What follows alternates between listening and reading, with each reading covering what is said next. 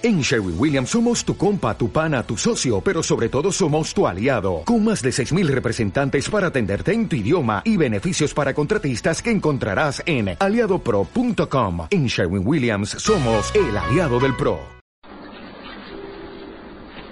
Hoy es miércoles 31 de octubre del 2012 a las 14 horas 42 minutos. Søren Abel Kierkegaard. Copenhague, 5 de mayo de 1813. Copenhague, 11 de noviembre de 1855. Fue un prolífico filósofo y teólogo danés del siglo XIX. Se le considera el padre del existencialismo por hacer filosofía del sufrimiento y la angustia, tema que retomaría Martin Heidegger y otros filósofos del siglo XX. Criticó con dureza el hegelianismo de su época y lo que él llamó formalidades vacías de la iglesia danesa. Gran parte de su obra trata de cuestiones religiosas, la naturaleza de la fe, la institución de la Iglesia cristiana, la ética cristiana y las emociones y sentimientos que experimentan los individuos al enfrentarse a las elecciones que plantea la vida. En una primera etapa escribió bajo varios seudónimos con los que presentaba los puntos de vista de estos mediante un complejo diálogo acostumbró a dejar al lector la tarea de descubrir el significado de sus escritos según sus palabras. La tarea debía hacerse difícil, pues solo la dificultad inspira a los nobles de corazón. Hay un boceto de Søren Kierkegaard por Niels Christians Kierkegaard de 1840. Ha sido catalogado como existencialista, neortodoxo, posmodernista, humanista e individualista, entre otras cosas, sobrepasando los límites de la filosofía, la teología, la psicología y la literatura. Kierkegaard es considerado una importante e influyente figura del pensamiento contemporáneo.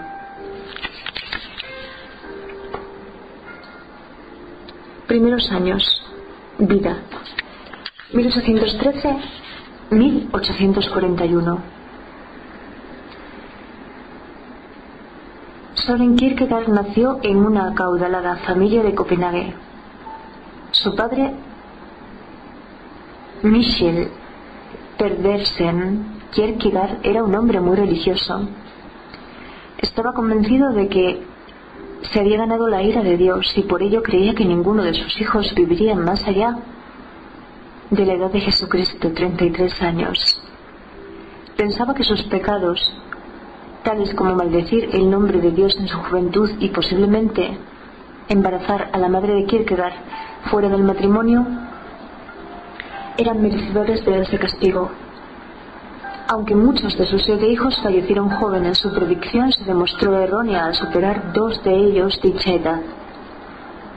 En esta temprana introducción a la noción de pecado y en la relación entre padre e hijo radican los fundamentos de gran parte de los trabajos de Kierkegaard, particularmente de temor y temblor, temor y temblor, temor y temblor. Temor y temblor. Es un escrito filosófico publicado en 1843 por Kierkegaard bajo el seudónimo de Johannes de Silentio. El libro empieza con la meditación de Abraham donde él recibe la misión de Dios de sacrificar a su hijo Isaac, como es descrito en el capítulo 22 del Génesis. Sigue la problemata, donde se plantean tres preguntas filosóficas que surgen a raíz de la historia de Abraham.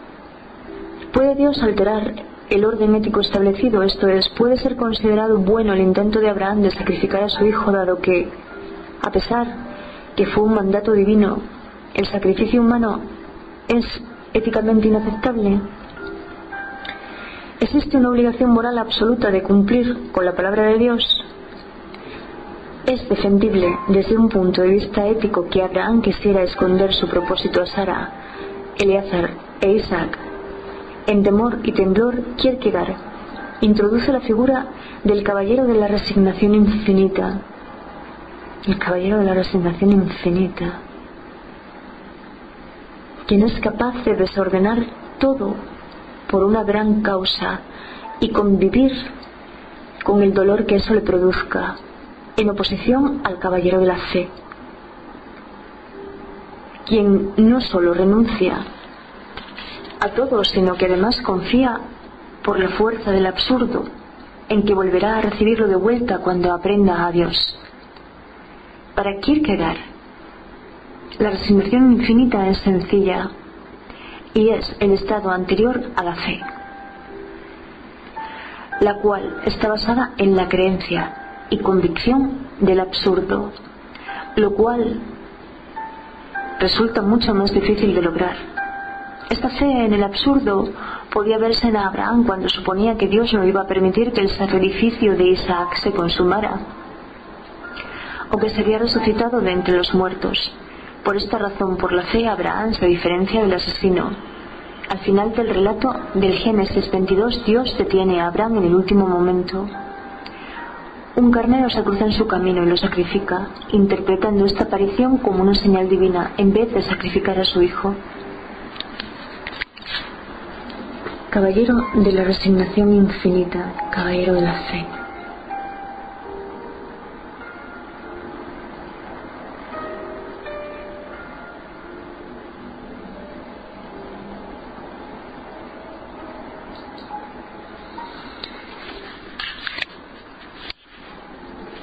La madre de Kierkegaard, Anne Sorensdatter Lund Kierkegaard, no es mencionada directamente en sus libros, aunque también ejerció influencia sobre sus obras más tardías.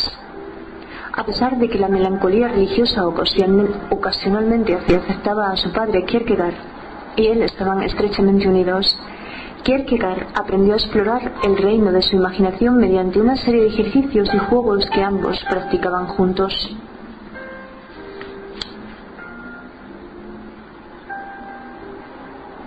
El padre de Kierkegaard murió el 9 de agosto de 1838 a la edad de 82 años.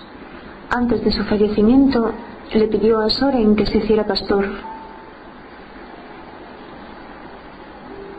La vida religiosa de su padre había influido profundamente en Soren y se sintió obligado a cumplir su deseo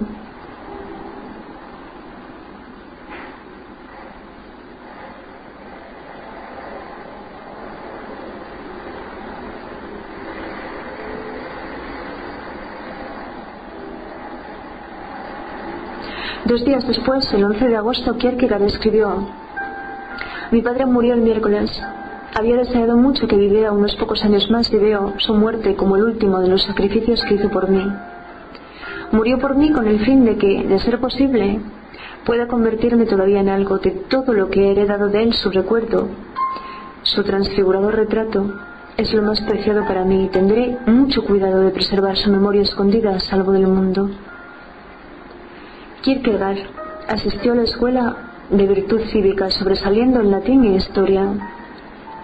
Continuó estudiando teología en la Universidad de Copenhague, pero estando allí se inclinó más hacia la filosofía y la literatura.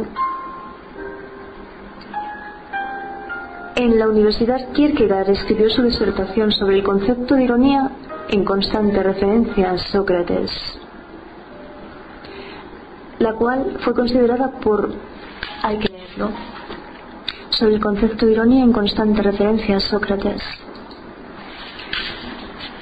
Es la tesis universitaria de Soren Kierkegaard, la cual entregó en 1841. Esta tesis es la culminación de tres años de extenso estudio de Sócrates desde los puntos de vista de Genofonte, Aristófanes y Platón. El trabajo trataba la ironía y particularmente la ironía socrática. Kierkegaard se refiere al retrato que hace Aristófanes de Sócrates en su obra Las nubes.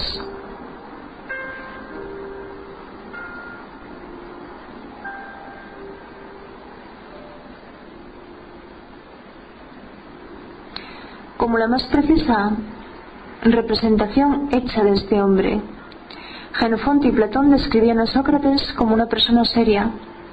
Por ello, Kierkegaard consideraba que Aristófanes había entendido mejor la ironía socrática. Kierkegaard comparaba a Sócrates con filósofos importantes de los siglos XVIII y XIX, como Fichte, Schelling y especialmente Hegel.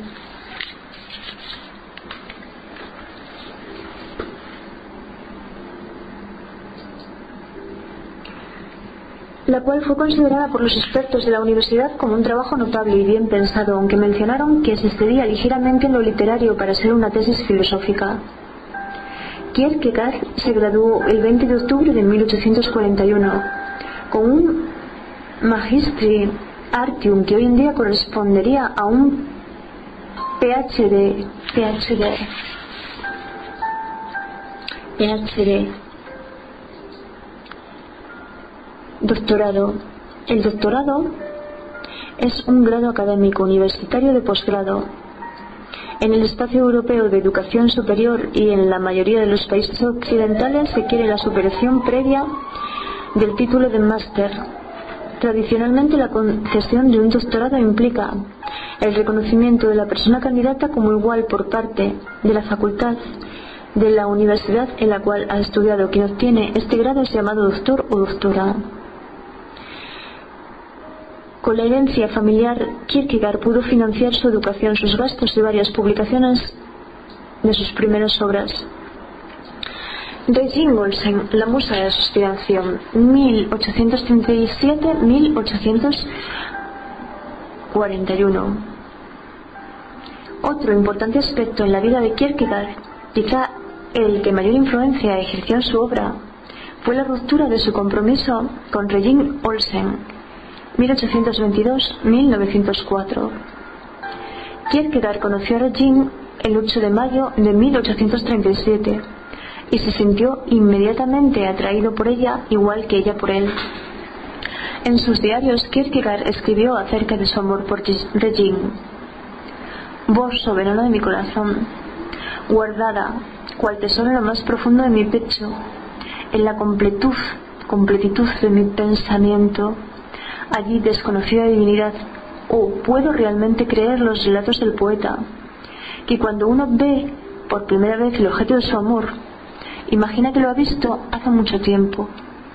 Que todo amor, como todo conocimiento, es seminiscencia. Que el amor también tiene sus profecías en el individuo. Creo que habría de poseer la belleza de todas las chicas para poder dibujar una belleza igual a la tuya que habría de navegar alrededor del mundo entero para poder encontrar el lugar que me falta y hacia el que apunta el más profundo misterio de mi completo ser y al momento siguiente estás tan cerca de mí, llenando mi espíritu tan poderosamente, que me glorifico y siento que es bueno estar aquí.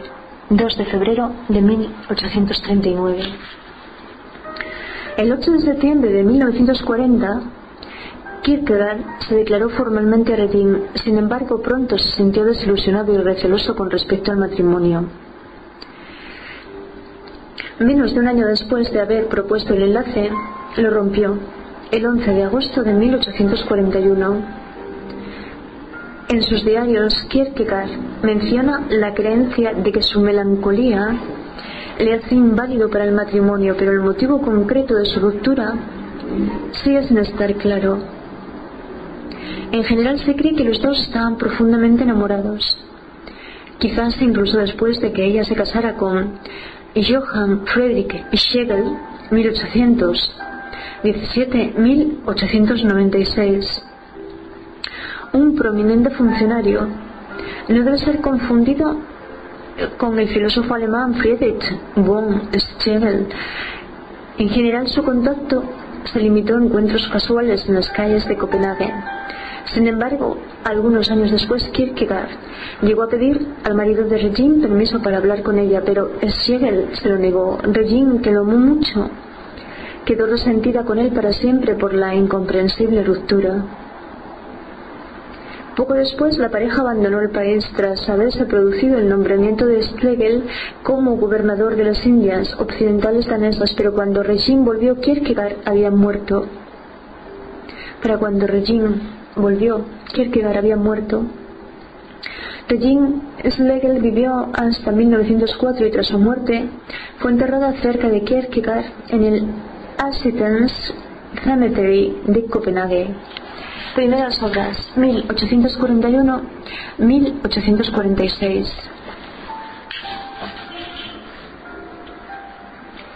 Kierkegaard escribió en sus días de juventud y universidad algunos artículos sobre política, mujeres y entretenimiento.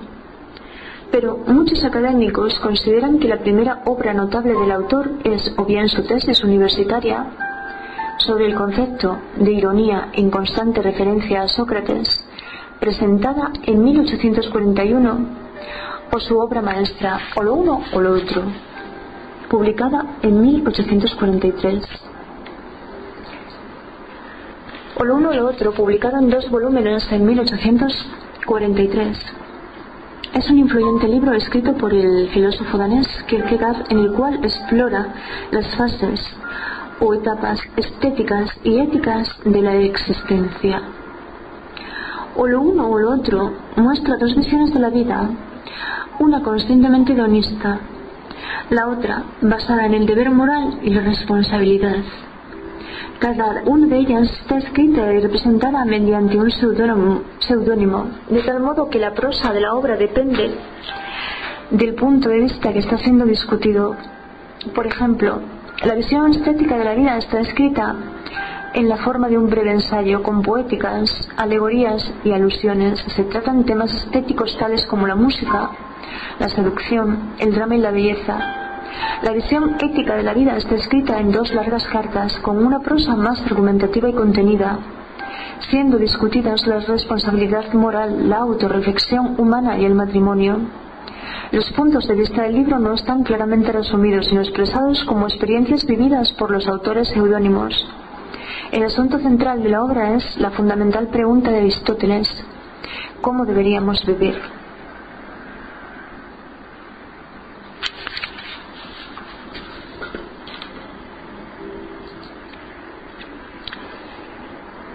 En cualquier caso, ambas criticaron a importantes figuras del pensamiento filosófico occidental, a Sócrates y a Hegel respectivamente. Exhibieron el estilo de escribir único de Kierkegaard y mostraron madurez con respecto a obras iniciales, o lo uno o lo otro fue escrita principalmente durante la estancia de Kierkegaard en Berlín y acabada en el otoño de 1842. En el mismo año de 1841, Kierkegaard descubrió que Reding se había prometido con Schlegel, ello le afectó profundamente a él y a sus siguientes obras. De una parte Temor y Temblor publicado a finales de 1843 puede interpretarse que Kierkegaard espera que mediante un acto divino Regine vuelva a él. Repetición, publicada el mismo día que Temor y Temblor trata acerca de un joven caballero que deja a su amada Varios otros trabajos de este periodo contienen matices semejantes relacionados con su situación personal. Repetición. Otras obras importantes de esta época se centran en la crítica de George Wilhelm Friedrich Hegel y conforman una base para la psicología existencial. Migajas filosóficas migajas filosóficas. Escrita en 1844, la primera de tres escritas bajo el seudónimo Johannes Climacus. El libro trata de cuestiones epistemológicas, como de qué forma se adquiere el conocimiento, y Climacus discute cómo las teorías de la reminiscencia socrática y la divinidad cristiana pueden informar al aprendiz de la verdad. Al mismo tiempo es un importante texto precursor de la filosofía existencialista. Al igual que muchas otras obras, no se tradujo al alemán y al inglés hasta varias décadas después de la muerte de Kierkegaard, pero se convirtió en una obra destacada. El concepto de la angustia y etapas en el camino de la vida tratan acerca de los pensamientos y sentimientos a los que un individuo puede enfrentarse en la vida. Quizá el más audaz ataque al hegelianismo se da en apostilla conclusiva no científica a las migajas filosóficas, en el que discute la importancia de la subjetividad individual como verdad y contesta la afirmación hegeliana de que todo lo racional es real y todo lo real es racional. La mayoría de obras de este periodo fueron de naturaleza filosófica y se escribieron bajo seudónimos y de modo indirecto representando varios puntos de vista y modos de vida. En cualquier caso, Kierkegaard también publicó discursos teológicos escritos bajo su propio nombre. Kierkegaard escribió estos discursos para clarificar aspectos filosóficos de las obras escritas bajo seudónimos, para discutir aspectos teológicos de estas y para edificar al lector. El asunto del corsario, 1845-1846. El 22 de diciembre de 1845, Peter Ludwig Müller publicó un artículo criticando etapas del camino de la vida. El artículo hacía un resumen negativo de etapas, pero mostraba poco entendimiento de la obra. Müller también contribuyó en El Corsario, una revista danesa que ridiculizaba a gente de la clase alta Kierkegaard respondió con el fin de defender su obra, de ridiculizar a Moller y de desestimar la revista, provocando de este modo la ira del editor.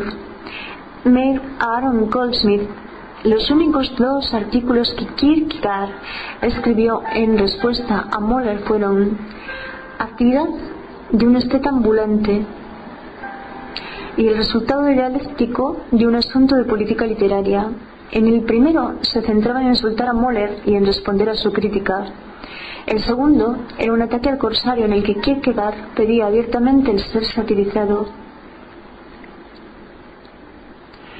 Con una publicación como El Corsario, que hasta ahora ha sido leída por muchas y todo tipo de personas y el resultado del que ha disfrutado esencialmente ha sido el de ser ignorada, despreciada y nunca respondida, la única cosa que restaría para expresar su calidad literaria y moral, reflejada en la inversión que esta publicación con exigua actitud y extremado esfuerzo ha buscado hacer, sería que alguien inmortalizado y elogiado por esta publicación pidiera ser insultado por la misma.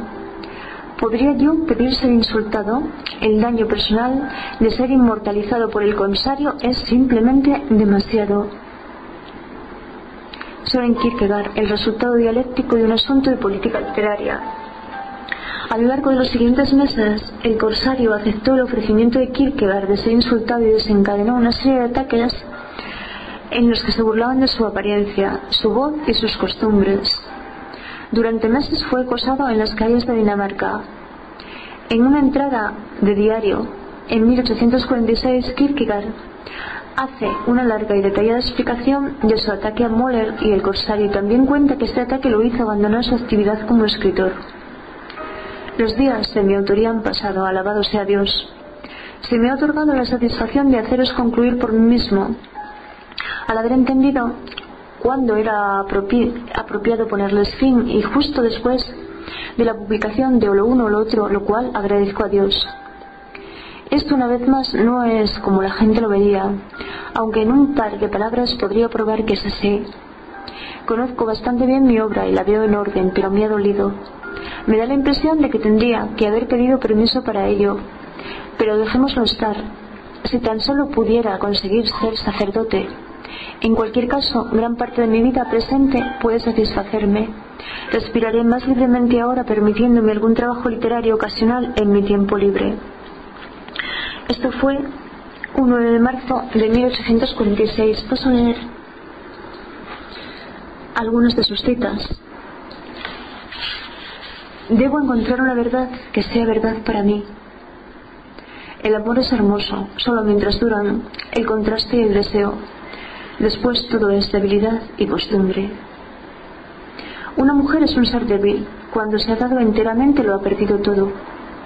Si la inocencia es algo negativo en el hombre, en la mujer es la esencia de la vida. El caballero de la fe está solo en todo momento. La angustia es el vértigo de la libertad.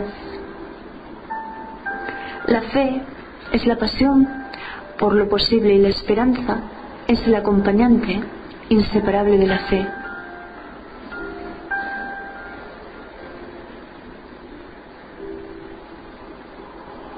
La vida no es un problema que tiene que ser resuelto, sino una realidad que debe ser experimentada. La vida solo puede ser comprendida hacia atrás, pero únicamente puede ser vivida hacia adelante. Si te casas lo lamentarás, si no te casas también lo lamentarás.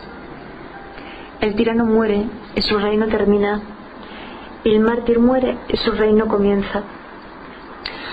Dejemos con toda libertad a los sabios el privilegio de no contradecirse nunca. Así como el animal en cautividad recorre a diario la jaula para desentumecer sus patas, o mide la longitud de su cadena, así mido yo la longitud de la mía, remontándome hasta la muerte para desentumecer mis miembros y hacer más llevadera la vida. En diario íntimo. Qué irónico es que precisamente por medio del lenguaje un hombre pueda degradarse por debajo de lo que no tiene lenguaje. Dejemos con toda tranquilidad la gente sabia el orgullo de no caer nunca en contradicción. El diario de un seductor.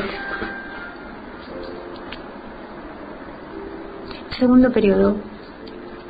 1846-1853. Mientras que sus primeras obras se centraron en Hegel, los posteriores trataron la hipocresía del cristianismo. Es importante señalar que con cristianismo Kierkegaard no se refería al cristianismo de sí mismo, sino más bien a la iglesia, a la religión que ejercía en la práctica su sociedad. De hecho, en su ejercitación del cristianismo nos invita a una práctica de un cristianismo personal bien diferenciado de la cristiandad como iglesia establecida. Tras el incidente del corsario, Kierkegaard se interesó por el público y la interacción del individuo con él. Su primera obra en este periodo de su vida fue una reseña literaria y constituyó una crítica a dos épocas, traducida a veces como dos generaciones, escrita por Thomas Saint Christian, Gillenburg, Ehrensveld. Después de esta crítica, Kierkegaard hizo varias observaciones agudas acerca de la naturaleza de la generación actual y su desapasionada actitud ante la vida.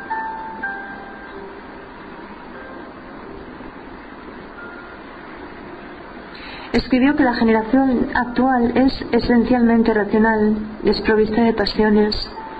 La tendencia hoy en día es en la dirección de la ecuación matemática. Kierkegaard ataca el conformismo y la asimilación cultural de los individuos en un público indiferenciado, la masa. Aunque Kierkegaard ataca al público apoya las comunidades en las que los individuos mantienen su diversidad y características específicas. Otras obras siguen centrándose en la superficialidad de la masa que limita y reprime al individuo. El libro sobre Adler trata acerca de la derivación del pastor Adolf Peter Adler de haber tenido una revelación sagrada y haber sido condenado al ostracismo como consecuencia de ello. como parte de su análisis del público. Kierkegaard señaló la decadencia de la iglesia cristiana, especialmente la iglesia del pueblo danés. Kierkegaard creía que el cristianismo había perdido el camino de la fe cristiana. El cristianismo en ese periodo no hacía caso, malinterpretaba o hacía falsa alabanza a la doctrina cristiana original. Kierkegaard sentía que era su deber en ese momento en informar a otros acerca de las sombras de la llamada vida cristiana. Escribió varias críticas al cristianismo contemporáneo tales como Discursos cristianos, las obras del amor y discursos edificantes.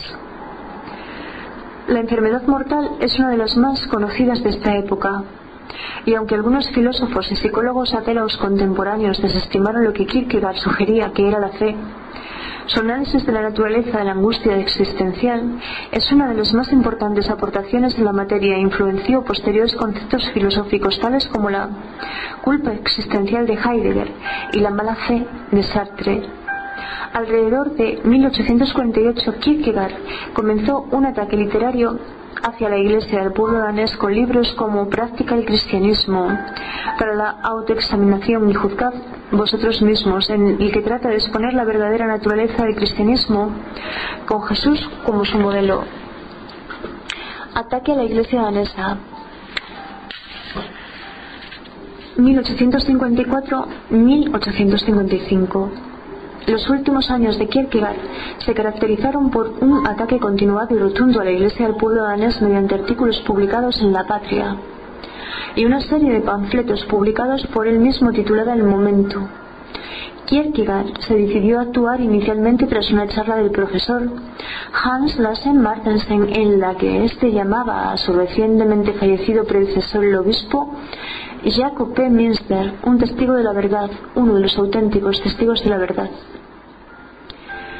Kierkegaard sentía afecto por Minster, pero consideraba que su concepción del cristianismo era propia del interés del hombre, más que del interés de Dios, y para él, en ningún modo, era la vida de Minster comparable a aquella de un testigo de la verdad. Antes de que fuera publicado el décimo capítulo del momento, Kierkegaard se desmayó en la calle y fue llevado a un hospital. En él estuvo durante un mes, durante el que rechazó recibir asistencia de un pastor a quien Kierkegaard consideraba un mero funcionario y no un siervo de Dios. Dijo a Emil Wesen, un amigo de la infancia que era pastor y que mantuvo numerosas conversaciones con Kierkegaard, que su vida había sido de gran y desconocido sufrimiento y que lo que a otros les había parecido vanidad no había sido tal. Kierkegaard murió en Friedrich Hospital tras haber permanecido allí aproximadamente un mes, posiblemente por complicaciones derivadas de una caída desde un árbol cuando era niño. Fue enterrado en el Assistance Cemetery en la zona de Norrebro de Copenhague en el funeral de Kierkegaard, su sobrino, Henrik Lund, protestó por el hecho de que su tío estuviera siendo enterrado por la iglesia oficial, aun cuando él había dejado claro en vida que quería alejarse de ella. Lund fue posteriormente multado por ello. Pensamiento.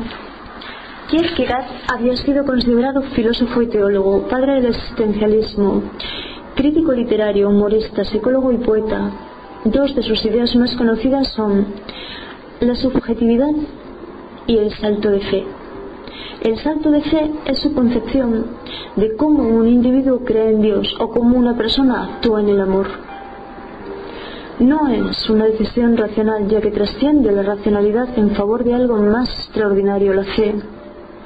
Además consideraba que tener fe era al mismo tiempo tener dudas Así, por ejemplo, para tener fe verdadera en Dios, uno también tendría que dudar de su existencia. La duda es la parte racional del pensamiento de la persona. Sin ella la fe no tendría una sustancia real. La duda es un elemento esencial de la fe, un fundamento. Dicho de otro modo, creer o tener fe en que Dios existe sin haber dudado nunca de tal existencia no sería una fe que mereciera la pena tener. Por ejemplo, no quiere, no requiere fe el creer que un lápiz o una mesa existen, puesto que uno los puede ver y tocar. Del mismo modo, creer o tener fe en Dios es saber que no hay un acceso perceptual ni de ningún otro tipo a Él y aún así tener fe. Kierkegaard también resaltó la importancia del yo, así como la relación entre el yo y el mundo, fundamentado en la reflexión y la introspección del yo argumentó en la postilla conclusiva no científica a las migajas filosóficas que subjetividad es verdad y verdad es subjetividad. Esto tiene que ver con la distinción entre lo que es objetivamente cierto y la relación subjetiva de un individuo, como la indiferencia o el compromiso, con esa verdad. La gente que en algún sentido cree las mismas cosas puede tener relaciones bastante distintas con esas creencias. Dos individuos pueden creer que hay mucha gente pobre que necesita ayuda, pero puede que este conocimiento solo lleve a uno de ellos a ayudar a los pobres. En cualquier caso, Kierkegaard discute principalmente la subjetividad en relación con los asuntos religiosos, como ya se ha mencionado, argumenta que la duda es un elemento de la fe y que es imposible conseguir ninguna certeza objetiva acerca de doctrinas religiosas tales como la existencia de Dios o la vida de Jesucristo. Lo máximo que uno puede esperar sería la conclusión de que es probable que las doctrinas religiosas sean ciertas. Pero si una persona creyera estas doctrinas solo en el grado de en que es probable que sean ciertas, él o ella en absoluto, sería verdaderamente religioso. La fe consiste en la relación subjetiva de total compromiso con tales doctrinas.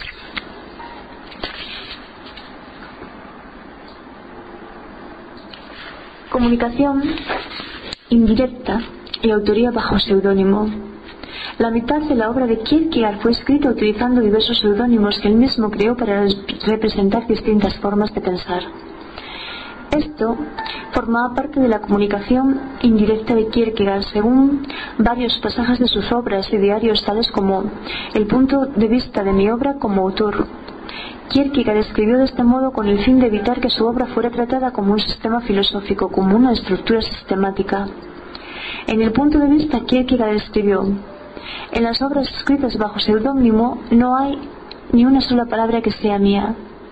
La única opinión que tengo sobre esas obras es la que puedo formarme como tercera persona. Ningún conocimiento acerca de su significado, aparte de como lector, ni la más mínima relación privada con ellas. Kierkegaard utilizaba la comunicación indirecta para hacer difícil el saber si él defendía realmente los puntos de vista representados en su obra.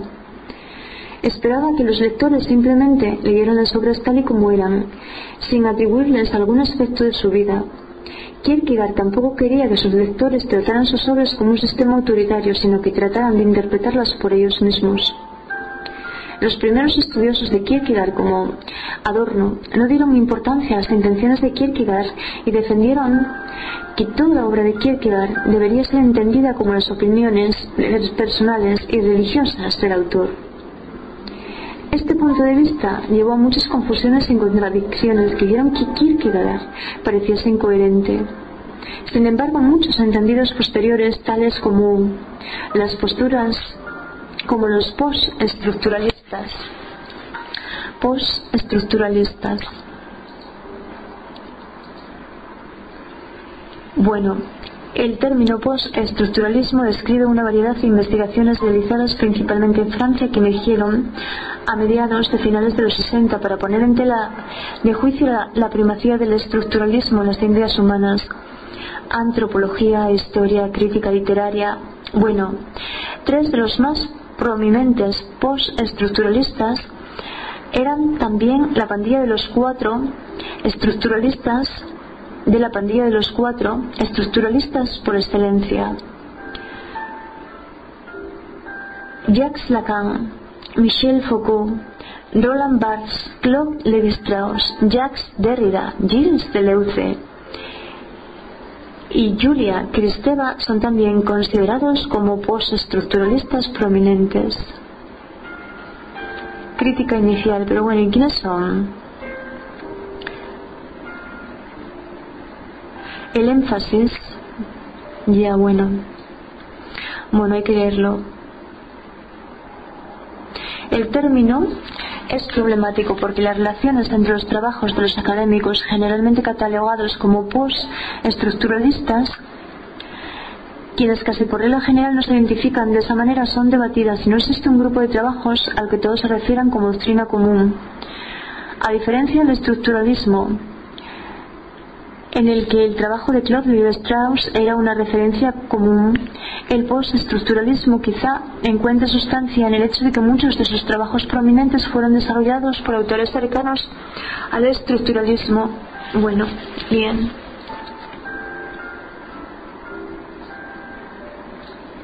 No nos toca hoy. Mm. Sin embargo, Muchos entendidos posteriores, tales como los postestructuralistas, han respetado las intenciones de Kierkegaard e interpretado su obra atribuyendo los textos escritos bajo seudónimo a los respectivos autores. Víctor Eremita, Eremita. los seudónimos más importantes utilizados por el filósofo en orden cronológico Víctor Eremita, editor de O lo uno o lo otro. A. Escritor de muchos artículos de lo uno o lo otro. Jude William, autor de refutaciones el o lo uno o lo otro. Y Johannes de Silentio, autor. Y Temor y Temblor. Constantin Constantius, autor de la primera parte de repetición. John Mann, autor, joven hombre. De la segunda parte de repetición. Vigilius Haufniensis, autor del concepto de angustia. Nicolaos Notabene, autor de prefacios. Hilarius Buchbinder, editor de Etapas del Camino de la Vida. Johannes Climacus, autor de Migajas filosóficos y apostilla conclusiva no científica. Inter et Inter, autor de La crisis y una crisis en la vida de una actriz. H.H., autor de dos pequeños tratados ético-religiosos. Anticlimacus, autor de la Anticlímax, autor de la enfermedad mortal y la práctica del cristianismo. Anticlímax, anticristo. Diarios. Los diarios de Kierkegaard son esenciales para comprenderle a él y a su obra. Él escribió en sus diarios cerca de 7.000 páginas que escribían sucesos clave, meditaciones, pensamientos sobre su trabajo y observaciones de cada día. La colección completa de los diarios en danés ha sido editada y publicada en 13 volúmenes consistentes en 25 encuadernaciones, incluyendo índices. La primera edición en inglés de los diarios fue editada por Alexander Dulu en 1838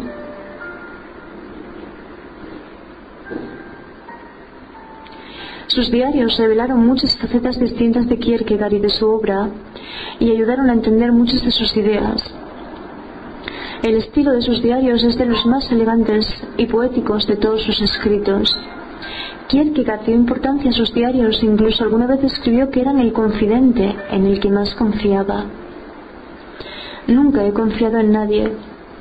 Siendo escritor he hecho en cierto sentido al público mi confidente. Pero respecto a mi relación con el público debo una vez más hacer a la posteridad mi confidente. La misma gente que está ahí para reírse de uno no puede ser hecha el confidente. Soren Kierkegaard, Diarios, 4 de noviembre de 1847. Sus diarios son también la fuente de muchos de los aforismos que se han adjudicado a Kierkegaard. El siguiente pasaje es quizás el aforismo más citado en los diarios de Kierkegaard y una cita clave del existencialismo. El asunto es encontrar una verdad que sea cierta para mí, encontrar la idea por la cual yo sea capaz de vivir y de morir. Fue escrita. El siguiente pasaje es quizá el aforismo más citado de los diarios de Kierkegaard y una cita clave del existencialismo. El asunto es encontrar una verdad que sea cierta para mí, encontrar la idea por la cual yo sea capaz de vivir y de morir. Fue escrita el 1 de agosto de 1835. Aunque sus diarios aclaran algunos aspectos de su vida y de su obra, Kierkegaard tomó la precaución de no revelar demasiado. Cambios bruscos de pensamiento, escritos repetidos y expresiones inusuales son algunas de las muchas tácticas que utiliza para hacer que el lector pierda la pista. Consecuentemente hay reinterpretaciones muy variadas de sus diarios. Sin embargo, Kierkegaard no dudó acerca de la importancia de que sus diarios tendrían en el futuro. En 1849 escribió, Solo un hombre muerto puede dominar la situación de Dinamarca. La moralidad, la envidia, el chismorreo y la mediocridad abundan en todas partes. Si muriera ahora el efecto de mi vida sería excepcional. Muchas de las cosas que simplemente he anotado descuidadamente en los diarios cobrarían gran importancia y tendrían una gran influencia. En tal situación la gente se habría reconciliado conmigo y sería capaz de otorgarme lo que fue y es mi derecho. Soren Kierkegaard. Kierkegaard y el cristianismo. Como se ha mencionado anteriormente, Kierkegaard mantuvo en los años últimos de su vida un ataque continuado contra todo lo relacionado con el cristianismo o la cristiandad como entidad política. En el siglo XIX, la mayoría de daneses ciudadanos de Dinamarca eran necesariamente miembros de la Iglesia del pueblo danés. Kierkegaard sintió que este estado confesional era inaceptable y pervertía el verdadero significado de la cristiandad los puntos principales de su ataque incluían las congregaciones de la Iglesia no tienen sentido. La idea de las congregaciones hace que los individuos sean como niños, ya que los cristianos son reacios a tomar la iniciativa a la hora de asumir la responsabilidad de su propia relación con Dios. Kierkegaard, Kierkegaard resaltó que el cristianismo es el individuo aquí, el propio individuo aquí el propio individuo. El cristianismo se había secularizado y politizado, puesto que la Iglesia estaba controlada por el Estado. Kierkegaard creyó que la misión burocrática del Estado era aumentar el número de miembros y supervisar el bienestar de estos. Más miembros significaría más poder para el clero, un ideal corrupto. Esta misión parecería contraria a la verdadera doctrina cristiana que destaca la importancia del individuo, no del conjunto. El cristianismo se convierte en una religión vacía. De esta manera la estructura del Estado confesional es ofensiva y perjudicial para los individuos, puesto que cada uno de ellos se ha convertido en cristiano sin saber lo que ello significa. También es perjudicial para la propia religión, puesto que reduce el cristianismo a una tradición de moda a la que se adhieren creyentes que no creen. Si la Iglesia es libre con respecto al Estado, todo está bien. Puedo adaptarme a esta situación inmediatamente, pero si la Iglesia va a emanciparse del Estado, entonces debo preguntar, ¿cómo, de qué manera? Un movimiento religioso debe llevado debe ser, me imagino, llevado religiosamente, si no es una vergüenza. Consecuentemente, la emancipación debe suceder mediante el martirio sangriento o no. El precio de compra es la actitud espiritual, pero aquellos que desean emancipar la Iglesia por medios seculares y mundanos, sin martirio, han introducido una concepción de tolerancia totalmente consonante con la del mundo entero, donde la tolerancia es igual a la indiferencia y es la peor ofensa que se puede hacer al cristiano la doctrina de la iglesia establecida y su organización está muy bien, pero entonces nuestras vidas, creedme, son desdichadas. Enero del 1851, diarios. Atacando la incompetencia y la corrupción de la iglesia cristiana, Kierkegaard parece anticiparse a filósofos como Nietzsche, el cual continuará criticando esta religión. Pregunto, ¿Qué significa que todos continuemos comportándonos como si todo fuera como tiene que ser?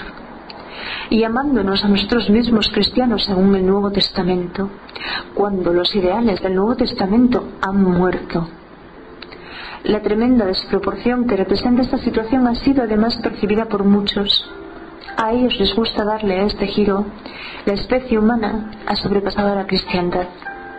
19 de junio de 1852, diarios críticas. Dos de los críticos de Kierkegaard más conocidos del siglo XX son Theodor Adorno y Emmanuel Levinas. Levinas, filósofos ateos como Jean-Paul Sartre y agnósticos como Martin Heidegger apoyaron en términos generales los puntos de vista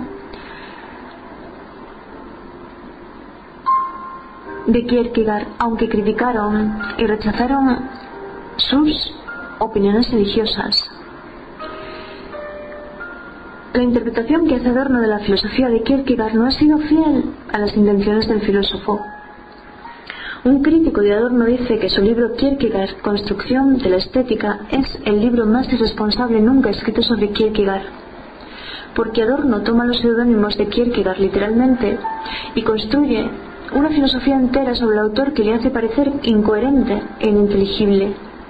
Esto es como confundir a William Shakespeare con Otelo y a Dostoyevsky con Raskolnikov. Otro crítico dice que Adorno se encuentra lejos de las traducciones e interpretaciones más creíbles que tenemos hoy de las obras de Kierkegaard. El ataque principal de Levinas a Kierkegaard se centra en sus etapas éticas y religiosas, especialmente en Temor y Temblor. Levinas critica el salto de fe diciendo que esta suspensión de lo ético y salto a lo religioso es un tipo de violencia. La violencia kierkegaardiana empieza cuando la existencia es forzada a abandonar la fase ética para embarcar en la vida en la religiosa, el dominio de la creencia.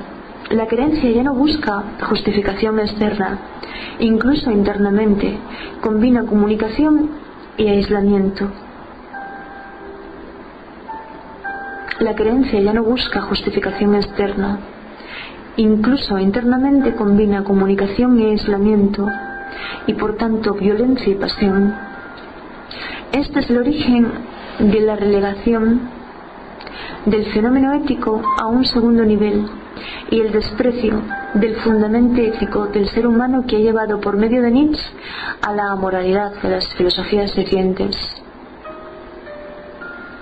Levinas, Levinas señala la creencia cristiana de que fue Dios quien primero mandó a Abraham sacrificar a Isaac y que fue un ángel que dijo que parase.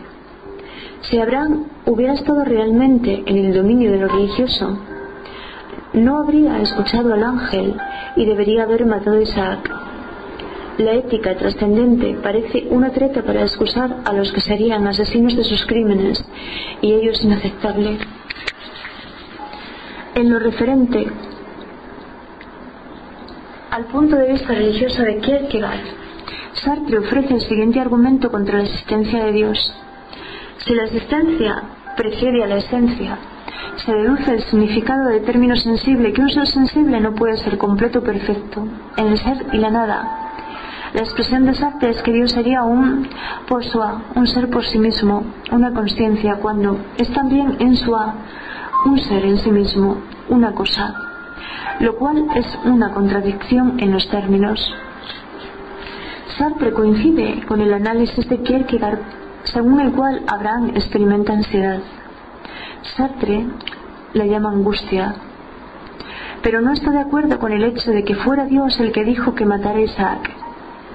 En existencialismo es humanismo, dice.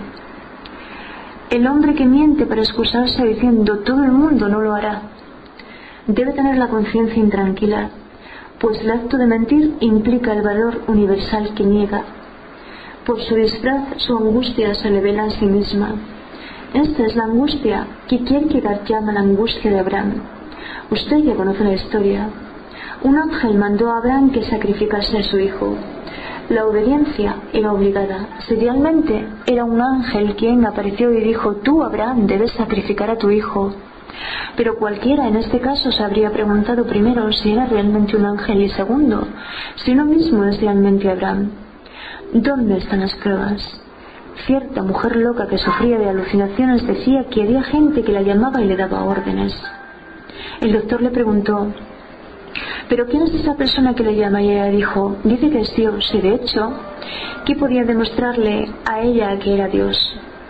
Si me aparece un ángel, ¿Cuál es la prueba de que es un ángel? Os digo voces. ¿Quién puede probar que proceden del cielo y no del infierno? ¿O de mi propio subconsciente o alguna patología? ¿Quién puede probar que realmente se dirigen a mí? Sartre. Existencialismo es humanismo. En opinión de Kierkegaard, la certeza de Abraham tenía su origen en esa voz interior que no puede ser mostrada a otra persona.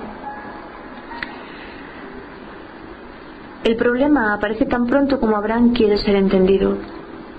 Para Kierkegaard, toda prueba externa o justificación está simplemente fuera del sujeto.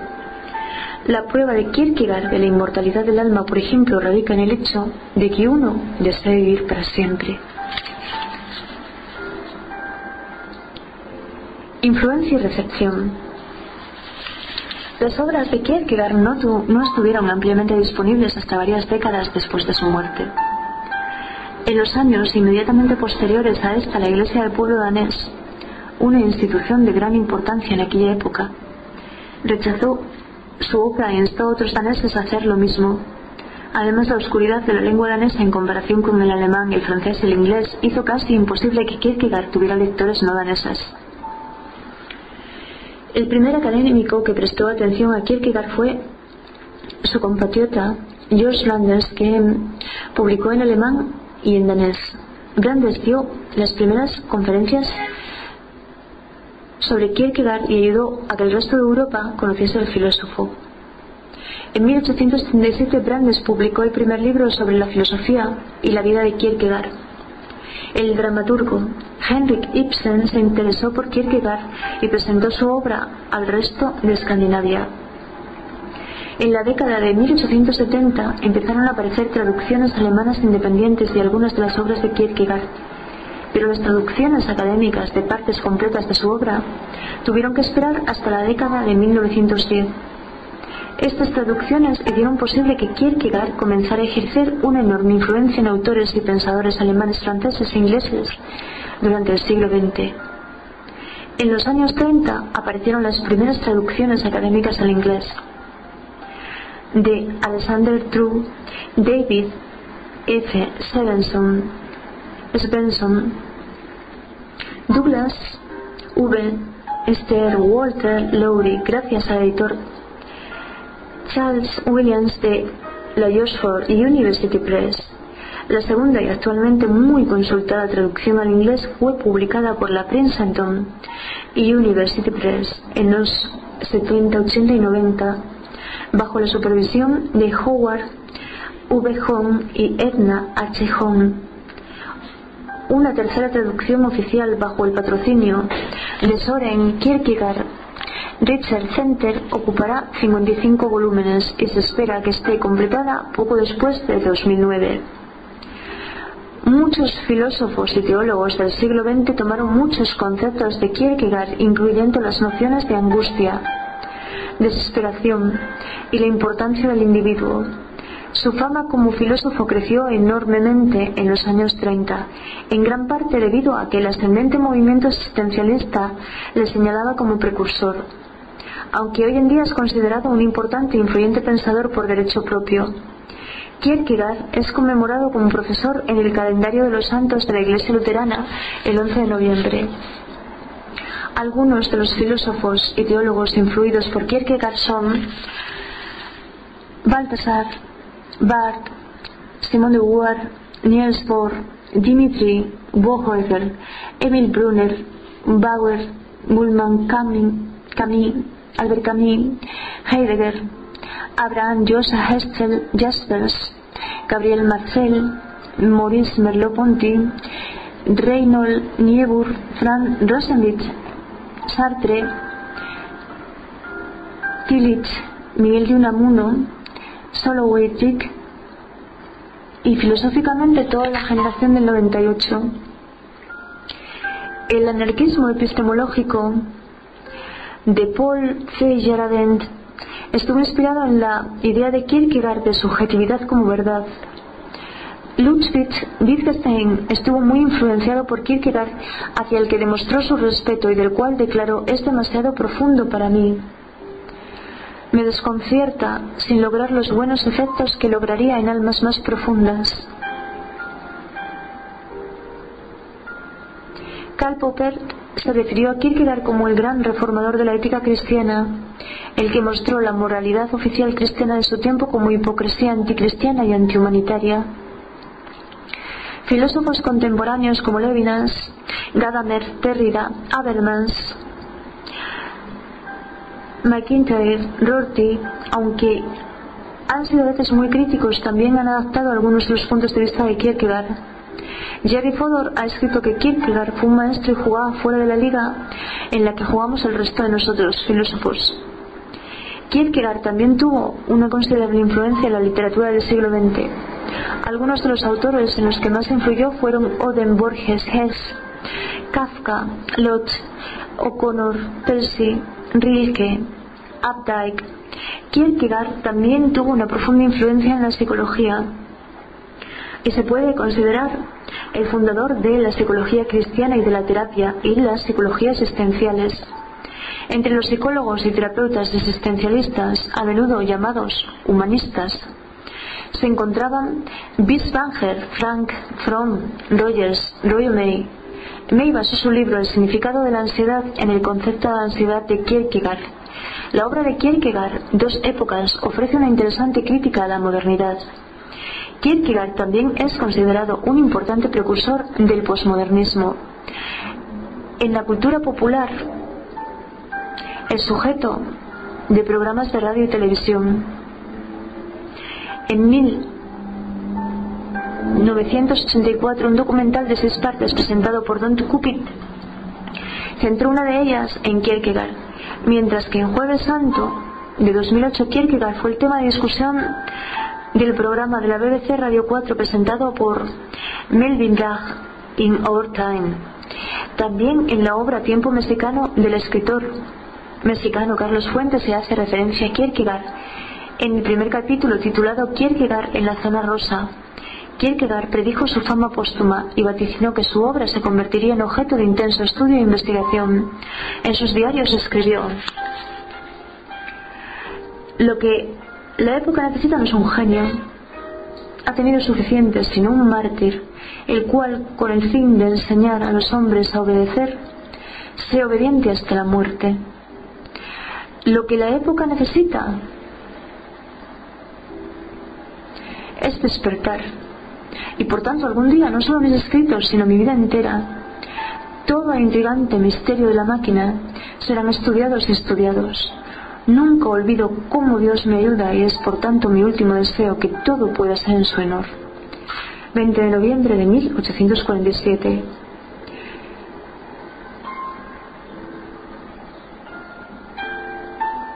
Y hasta aquí.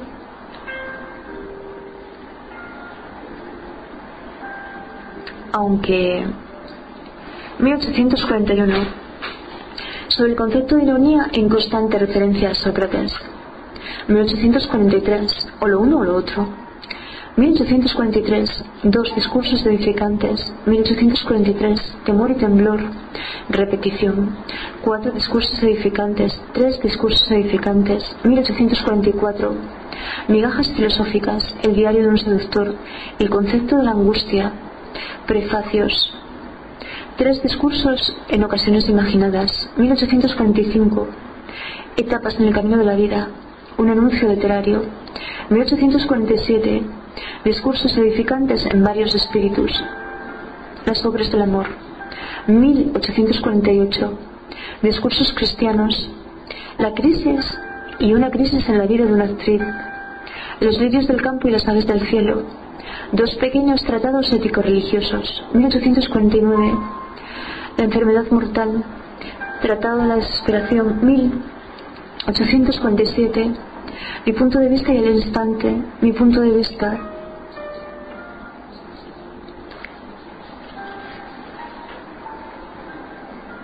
Expone su punto de vista de la religión, la caída estética y la forma antes que el contenido.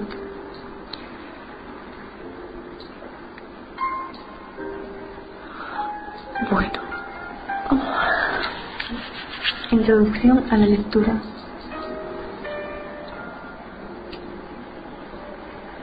el universo Kierkegaard. Hay, hay aquí, hay aquí, hay aquí una página muy buena que la leeré también en otro momento.